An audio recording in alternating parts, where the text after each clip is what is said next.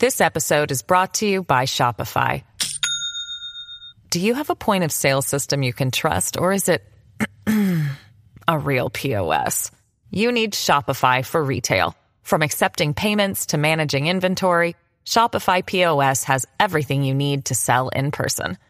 Go to shopify.com slash system, all lowercase, to take your retail business to the next level today. That's shopify.com slash system. 一念离真，皆为妄想。佛说，与你一起看遍世间百态。现在呢，大多数的人的一生基本上都是围绕着赚钱、享乐而展开的。要知道，吃苦就是了苦，享福就是消福。一个人的福报好比银行的存款，如果只取不存。就会有透支的时候。如果不赔福报，只知道享乐，当福报享尽，灾难必然会接踵而来，命中啊还会堕入恶道。宋朝江陵县李玄宗啊有个女儿，十三岁时夜梦一个和尚对他说：“你有善根，何不念金刚经？世间上不论男子女人。”每日静心念《金刚经》一遍，可以增加寿命，死后可投生到天上。如能深通般若道理，可以出生死轮回，达到菩提彼岸。即使经中意义不甚了解，死后阴间也不能拘留你，可以投生到富贵家去受福报。玄宗女儿听了呀，很相信。就每日念《金刚经》三部，到二十四岁还不愿结婚。那年忽然生伤寒症死了，但是经过探查，他并没有罪。又见到女子头上有佛显现，阎王说了：“此女有大功德，快放她还阳。”临放时嘱咐他说了：“你父亲喜欢用活鱼切割做羹。”造了很多业，先减阳寿二十四年，现在呢有七千多头鱼来告状讨命。你父亲每夜做梦，身在渔网中，白天头痛，这就是鱼求报复的反应。女儿还阳后，将情况告诉他父亲，父亲听了吓得惊惶愁苦，就同女儿一起到天宁寺斋僧。供养三宝，断除荤食，还戒了酒，亲手攻写《金刚经》四十九部。写经完成时，夜梦数千穿青衣的童子向他拜谢说：“我们被你杀后，向冥王诉冤，要向你讨命。今得到你写经功德，都出离苦难，投生到善处去了。你解释了怨仇，今后。”又会增加寿命。玄宗从此后更加诚心诵经，寿到一百二十岁，无病无痛。一天沐浴后作画了。一个十三岁女子能信梦中的话，一心受持《金刚经》，又不愿嫁人，这比一般经常能听到法师讲经及研究教理的老信佛居士们。他们的修持坚决心相差几何呀？前些年某地来了一个术士，有人呢请他测一个人，他问这个人有没有当官呢？人家问了，当官怎么讲啊？没当官怎么讲？他说，如果没当官，则他还活着；如果当了官，则他已经死了。果然。此人是一个小电站的站长，刚刚死。因为啊，他的福报小，当一个小官呢，就把福报折损完了。有人千方百计的想出名，其实如果没有实际的功德和福报，出了名并不见得是一件好事。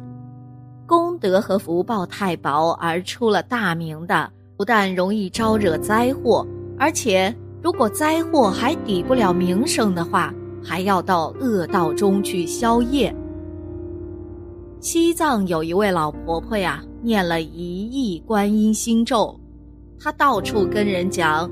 后来请一位仁波切给她做回向，仁波切说了：“你的功德已经没有了。为什么呀？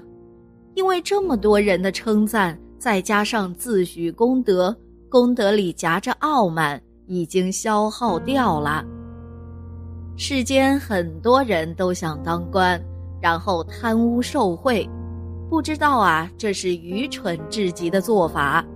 即使是自己本该有的福报，如果享用太过，都容易招灾，何况是不义之财呢？而且贪污千万人的财产，比贪污一个人的财产罪报要大千万倍，他失去的福报。得到的灾祸比得到的不义之财不知要多多少倍呀，简直不可想象。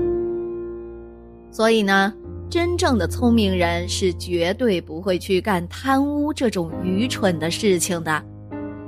俗话说：“吃亏是福。”吃了亏之后，比如说被人冤枉、被人诽谤，要是心里很坦然，不起怨恨。则是消了业，就是福报；要是怨恨不平，则又造了业。宋朝时候，在皇帝身旁做官的冯四玉，他每日诵《金刚经》三部。在二十八岁那年，他写了一道奏章，准备给皇帝去看。这夜四更，奏章还没有送上去，忽见二个使者将他捉入冥府。冥王说：“你的寿命应该活到七十九岁，官可以做到宰相，因为你今天所写的奏章对人民有大损害，所以应当减除你的寿命，削去你的官职。”冯四玉甚为惊吓，请求冥王说：“既然我阳寿未尽，祈求再放我还阳，我一定力行善事。”终身诵经。冥王警戒他说：“凡是做官有权的，可备一本簿子，白天所做的事儿，晚上必须记下来。若是不可写的事，必定不可做。这是增加寿命的方法。你如发起一个对人民有利的念头，必定增加福寿；如兴起一个刻薄害人的思想。”就会受到严厉的责罚。冯四玉在生后兢兢业业为人民造福，阴德每日增加，官做到宰相，寿到九十八岁。一天，他生病在床，他的小孙子方十一岁，在厅堂前看到牛头马面无数，惊奇地问他们来做什么。鬼官口答说。我们特来迎接阎魔天子。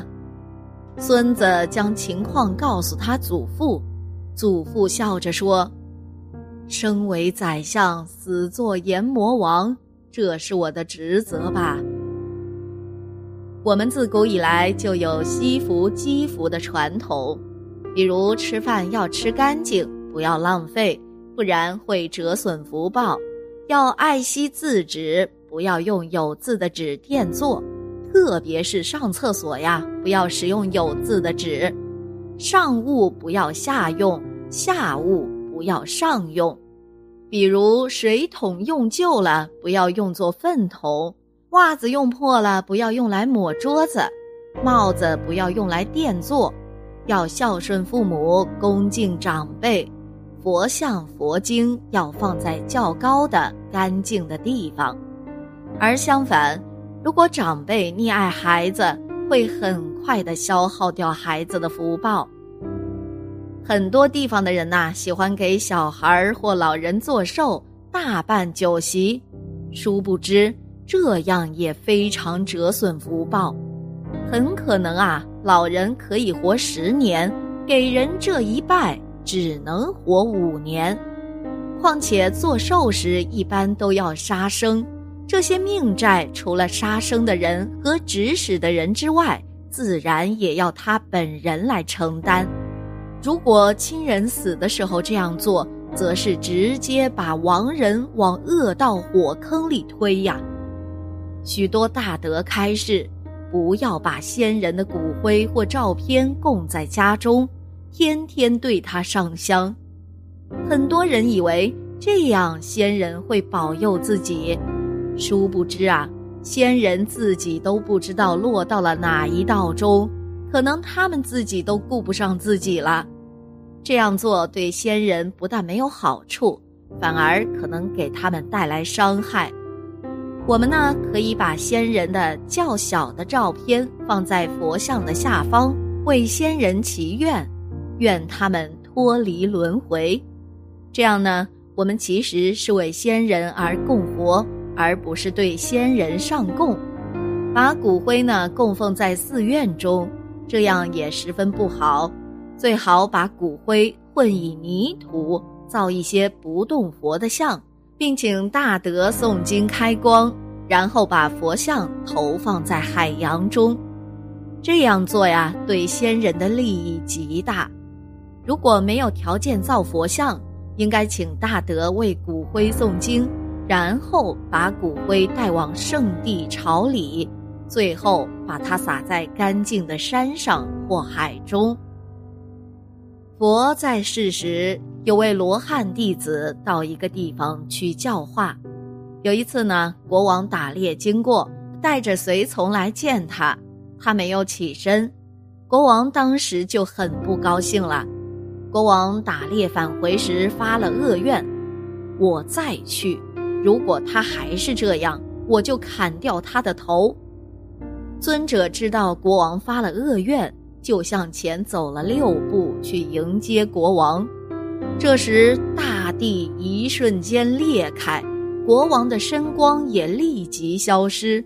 国王非常害怕呀，马上向尊者顶礼并求忏悔。当时地缝闭合，国王的身光也复原了。尊者说：“您的生命没有危害。”但因为我走了六步迎接您的缘故，您将在六个月中失去王位；但因为您忏悔的缘故，王位会失而复得。后来呀，都应验了。国王是有大福德的人，尚且受不起尊者的迎接；要是没有福德的人，恐怕呀，连命都保不住喽。所以呢，我们做人要小心谨慎、谦虚礼让，多行力所能及的善事，少为恶，为自己和家人多积累些福报资粮，以酬来路。忘却小我，成就大我。好了，今天的节目呢就到这里了。希望此次相遇能给大家带来收获。如果你也喜欢本期内容，希望大家能给我点个赞，或者留言、分享、订阅。感谢您的观看，咱们下期节目不见不散。